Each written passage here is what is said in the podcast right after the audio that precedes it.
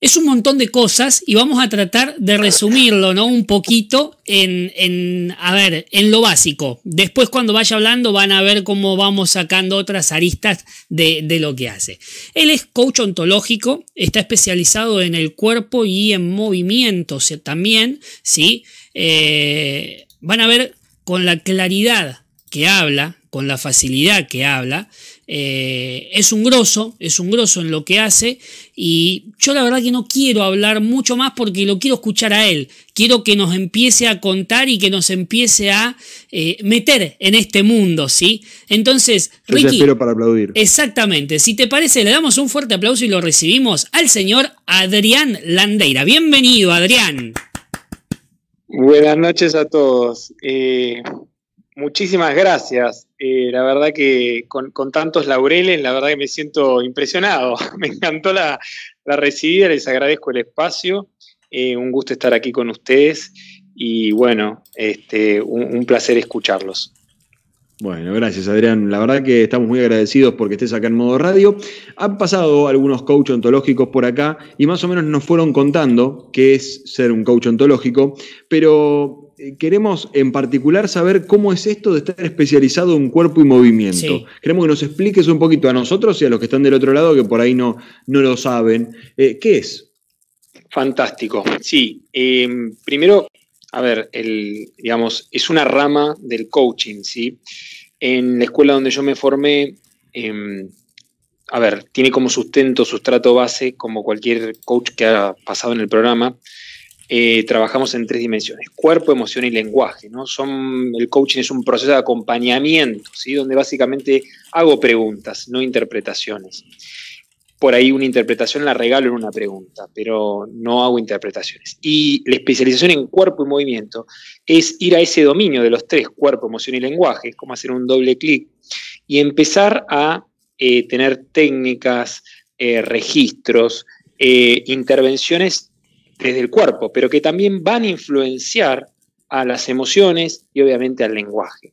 Em, fue la verdad una experiencia espectacular y yo me encanta, me encanta el cuerpo, siempre estuvo presente en mi vida, desde una trayectoria como haciendo artes marciales, en natación, triatlón, y ahora en estos caminos de desarrollo personal, eh, hacer coaching desde el cuerpo, donde básicamente una sesión puede ser eh, invitarte a hacer una intervención, no sé, vos dijiste algo y yo te digo, a ver, este, te invito si te querés poner de pie y cómo lo dirías, por ejemplo, cruzándote los brazos, cómo lo dirías esto con el cuerpo hacia adelante. O por ahí, obviamente depende de la resonancia, no hay una receta que yo diga, ah, bueno, aplico a, entonces no, no, hay que, yo estoy en mucha presencia en ese momento, escuchando lo que el otro va trayendo, lo que denominamos quiebres, ¿no? Ese problema, eso que le está costando o que no puede ver. Y lo interesante, ¿sabes qué es esto del cuerpo? Es que eh, tengo como mapas, mapas que vienen de la bioenergética, mapas que vienen de lo que es la danza primal, mapas que vienen, bueno, de la escuela propiamente dicho, y todo se va integrando. Y, y, desde el cuerpo a veces no tenemos las explicaciones como podemos tener de la razón. Cuando interviene el cuerpo a veces nos quedamos sin explicaciones. Y ahí es donde digo de habitar eso que te está pasando. No le pongas cabeza, sentí, es percibí, ¿cómo estás? ¿Qué registro tenés? Y ahora, que me, ¿Y ahora cómo me decís esto desde este lugar? Entonces es empezar a explorar desde tu cuerpo, desde lo que a vos te pasa. No hay una receta, un modelo o, o algo ya pautado, sino que es que la persona vaya trayendo y se vaya descubriendo en su movimiento, que es genuino y auténtico. Bien. Esto de los mapas, yo lo voy a hablar de manera muy, muy caníbal, te pido disculpas, vos me vas a ir corrigiendo, eh, tiene, tiene, que ver con este, esta especialización que vos tenés en lo enneagrama. Quiero saber bien qué es y, en qué se especializa si todo esto del enneagrama. No, eh, ahí te hago una observación. Sí. Lo que me refiero a mapas son, por ejemplo, em, Daniel Taropio es un especialista y es el que desarrolló, por ejemplo, la técnica de danza primal.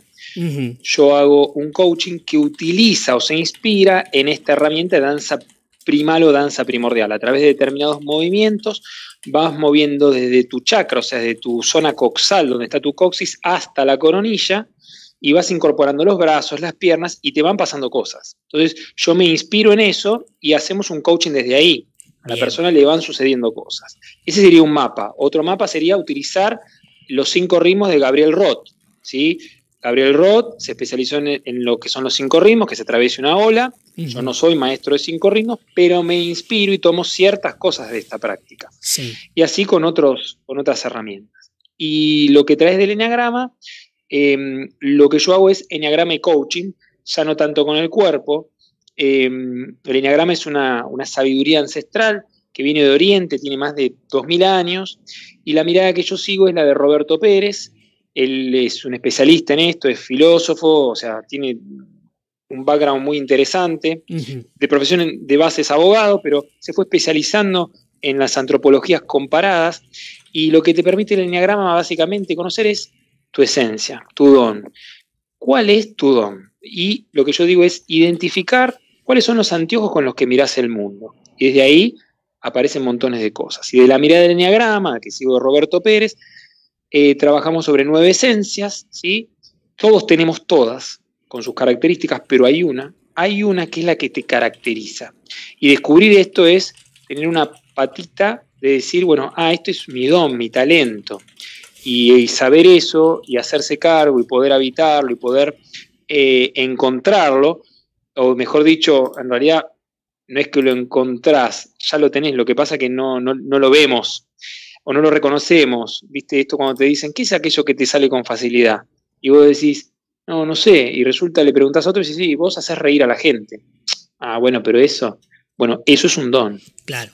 Lo que pasa es que no los trabajamos, los dones y demás. el enneagrama con el coaching me permite hacer preguntas, ver los miedos de la persona, con, aplicando la técnica del enneagrama, ya como técnica que hay que completar un formulario, con muchas preguntas, es una entrevista inicial, en donde vamos descubriendo y vamos constatando con la persona. Y esto lo aclaro siempre, porque no es que digo, vos sos la esencia tal y vos sos así. Muchísimo cuidado, porque no hay que poner etiquetas, o yo no me baso en poner etiquetas. Digo, mira, tu esencia es esta, según la mirada esta antropológica del enneagrama.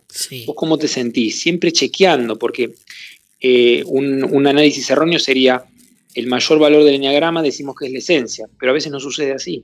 Entonces tengo que ser muy cuidadoso, por eso una entrevista inicial, cómo se siente, que me cuente, escucho a la persona, cómo dice el tono, el volumen, su cuerpo, las cosas que hace, las que no hace. Y ahí vamos descubriendo juntos su esencia y trayéndole, bueno, todas las características que, tienen que ver con el enneagrama en sí. Eh, me parece recontra interesante ambas cosas que, nos fuiste contando eh, y, me quedo en particular con, la primera, más allá de que seguramente lo seguirá consultando, pero digo, me parece muy interesante pensarlo de esta manera.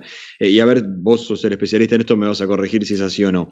a lo largo del tiempo siempre se, se, mantuvo como una separación, digamos, o como una decisión entre lo que tenía que ver con lo psicológico y con el cuerpo.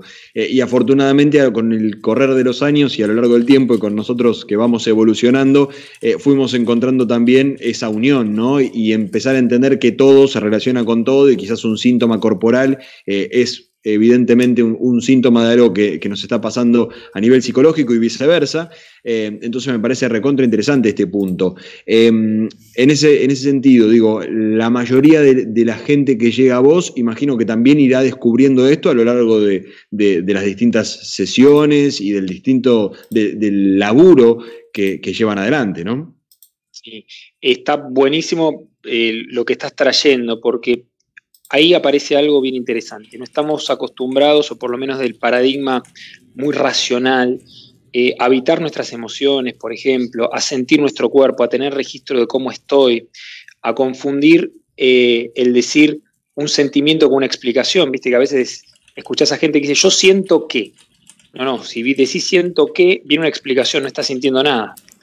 Eh, ojo con esas cosas, ¿no? Entonces, lo que a mí me permite, y yo siempre digo, eh, mira, aclaro bien de entrada que yo no soy un psicólogo, que no soy un counselor, yo hago preguntas, tengo distinciones, no te voy a decir un diagnóstico que estás bien o mal, sino que las respuestas las buscas vos. Yo hago preguntas, tengo ciertas distinciones, llamamos, que me permiten hacer intervenciones, pero yo no tengo ni idea de lo que te pasa a vos ahí adentro, porque em, de la piel para adentro vos sos el, que tiene la autoridad y, vos te conocés mejor que nadie. Entonces, yo jamás podría decir a una persona, vos tenés tal cosa. No.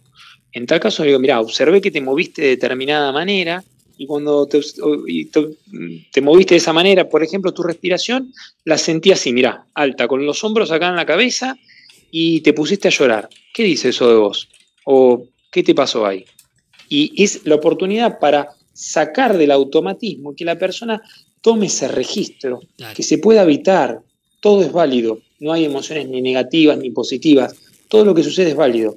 Es la oportunidad de mirarse con esto que hoy se habla mucho y se conoce de la inteligencia emocional y que, bueno, venimos por ahí, o por lo menos hablo de mí, de una formación más lógico-racional. Yo estudié licenciatura en administración y con lo cual el paradigma es más mecanicista, me formaron más que nada para ser un empleado y no un empleador, y también con una mirada del colegio secundario, primario y jardín, donde no había mucho espacio para lo emocional, para esto que, nos pasa. Y, te doy un ejemplo, cuando alguien está triste, ¿qué haces? No, no, no estés así, no, no, no te pongas triste. Hmm. Y después aprendí en coaching que, por ejemplo, en las emociones, eh, todas son válidas. Y la tristeza te conecta con la profundidad. Y yo te estoy sacando de eso y me estoy invadiendo tu campo psíquico, sacándote porque yo juzgo que estar en esa emocionalidad no, no, es no, hay, no hay que estar. No, no, déjalo que habite. Distinto es acercarme, estar presente y decirle, ¿qué necesitas? Entonces, cómo acompañar, nos hemos sido entrenados, yo no he sido entrenado en cómo acompañar a un otro y, cómo, y qué me pasa a mí cuando el otro se desborda, llora o le pasa lo que le pasa. Porque es el tema es mío que yo lo quiero sacar. Entonces, empezar a legitimar, a validar lo que pasa, a traerlo e integrar cuerpo, mente y emociones como un todo. Somos un todo. Em, te quiero agregar una cosa más Hoy venía de, un curso que estoy haciendo de bioenergética, que es fantástico, y hablaban de esto, ¿no? La mente y el cuerpo, lo somático eh, y lo mental están integrados. Es una única energía. Lo que pasa es que lo tendemos a dividir. Entonces, si lo tratamos como un todo, hay un espacio de posibilidad ahí para mirar. Qué, qué mensaje, qué bueno, qué bueno. Y la verdad que no podía dejar de pensar mientras te escuchaba en con qué te viene hoy la gente. Venimos de 150 días o más ¿sí? de aislamiento, mm. eh, venimos con esto de que el cuerpo perdió e, el entrenamiento que tenía antes. Digo, desde ir caminando a tomar el colectivo, el subte, a tu trabajo, al supermercado, pero libre, que por ahí te ibas al súper y pasabas por otro local y eh, digo, se perdió todo eso. Entonces, hoy el cuerpo está en casa lo que nos recomiendan es determinados ejercicios físicos para, bueno, no entrar en un sedentarismo absoluto. Vos laburando con el cuerpo, con el movimiento y desde todo lo que haces, ¿con qué te encontrás en las personas que te consultan, que te, que no sé, que te llaman desesperados o no? ¿Cómo, cómo evaluás hoy la situación? Muy atinada tu lectura y, te cuento mi experiencia, por supuesto, es, mía, no, no, es la generalidad. Voy a hablar de, las personas que me han llegado, por qué motivos son. Muchos son ansiedad, muchos ansiedad. Y la ansiedad está conectado con un exceso de preocupación en el futuro. Entonces, o estoy en el futuro, ansiedad, o estoy preocupado en el pasado, miedos, entonces no estoy en el presente. Y si no estoy en el presente, se me va la vida en el automatismo. Entonces, vienen por ansiedad, vienen por problemas que están teniendo, por ejemplo, consigo mismos, que están fastidiosos, que de repente la cuarentena puso en jaque montones de cosas y se dan cuenta que llenan espacios con películas, con salidas, con todo, y ahora estar adentro te obliga a quedarte con vos y resulta que no te llevas tan bien. Aparecen aspectos como quién soy, qué quiero para mi vida, eh, uy, me estoy peleando con mi pareja, eh, y, y, aparece todo con que traen un cuerpo, ¿no? A veces viene con, en algunos casos, con una velocidad en, la palabra aceleradísimo, una respiración muy alta, muy clavicular, muy insuficiente, con lo cual hace que la persona no pueda estar en calma, no pueda habitar. Y, también esto de las certezas, de querer tener todo claro todo el tiempo. Y eso tiene que ver con el control. Y la realidad es que no tenemos nada controlado. Mm. No hay nada. Eh, también me vienen personas que, bueno, entran por curiosidad por el enneagrama y después aparecen miedos, eh, como no soy suficiente, o tengo un tema de libertad, que, la verdad que me siento atrapado en estructuras que yo mismo generé, o en situaciones, o me doy cuenta que estoy trabajando más de la cuenta, o no me doy mis espacios. Bueno, las temáticas son muy variadas. Eh, no sé si contesté tu pregunta o si va por ahí. Sí, sí, sí. Eh, y, hay de todo, hay de todo. Y, también este, veo que desde mi mirada hay una gran necesidad de conectarse con uno mismo y de conectar con otros, pero desde lugares más genuinos. Y ahí aparece una linda pregunta que, me la he estado haciendo, que es compartir. Porque si compartir es eh, hablar sobre la comida o, la comida o la cena o la salida, el cine, el teatro, lo que fuera, es el fin, no me conecté con vos. O sea, no hay intimidad, que es una palabra de yo estoy en conexión con tu ser. La intimidad no significa que nos pasamos la revista o el noticiero de lo último que pasó. La intimidad es, ¿sabes qué? Este, me di cuenta que, que me siento que no, no sé para dónde voy, no soy feliz. Uh, mirá, un gran tema. Eh, o eh, estoy teniendo miedo a quedarme solo, o lo que fuera, o no tengo pareja. Ahí empezamos a a conectar con la esencia, con el alma. Y están apareciendo esas conversaciones, ese hambre de, quiero hablar de otros temas, de otras cosas. La tele me estalla, eh, de montones de información, exceso de información que abruma, y me estoy desconectado de mí mismo, como estoy muy mental y desconectado de mi cuerpo. Claro. Perdón, Ricky, y quiero seguir con este tema, una repregunta. Eh, aparecen todas estas preguntas, es verdad. Y también no es medio contradictorio que a su vez aparezcan como temas monótonos, aburridos, porque al no tener la vida normal que llevábamos antes, en las conversaciones, lo traigo muy, muy personal, ¿no? A veces cuando hablo con, un amigo, eh, no con Ricky porque por suerte compartimos esto de modo radio, entonces siempre tenemos temas nuevos para seguir hablando y generando, pero por ahí con un amigo con el que no tengo determinados puntos de interés, es un hola, ¿cómo andás? Bien, estoy hinchado de estar laburando en casa, sí, yo también, eh, y viste como que se muere todo ahí, porque es todo monótono y todos los días es lo mismo. ¿Es, medio contradictorio desde tu punto de vista?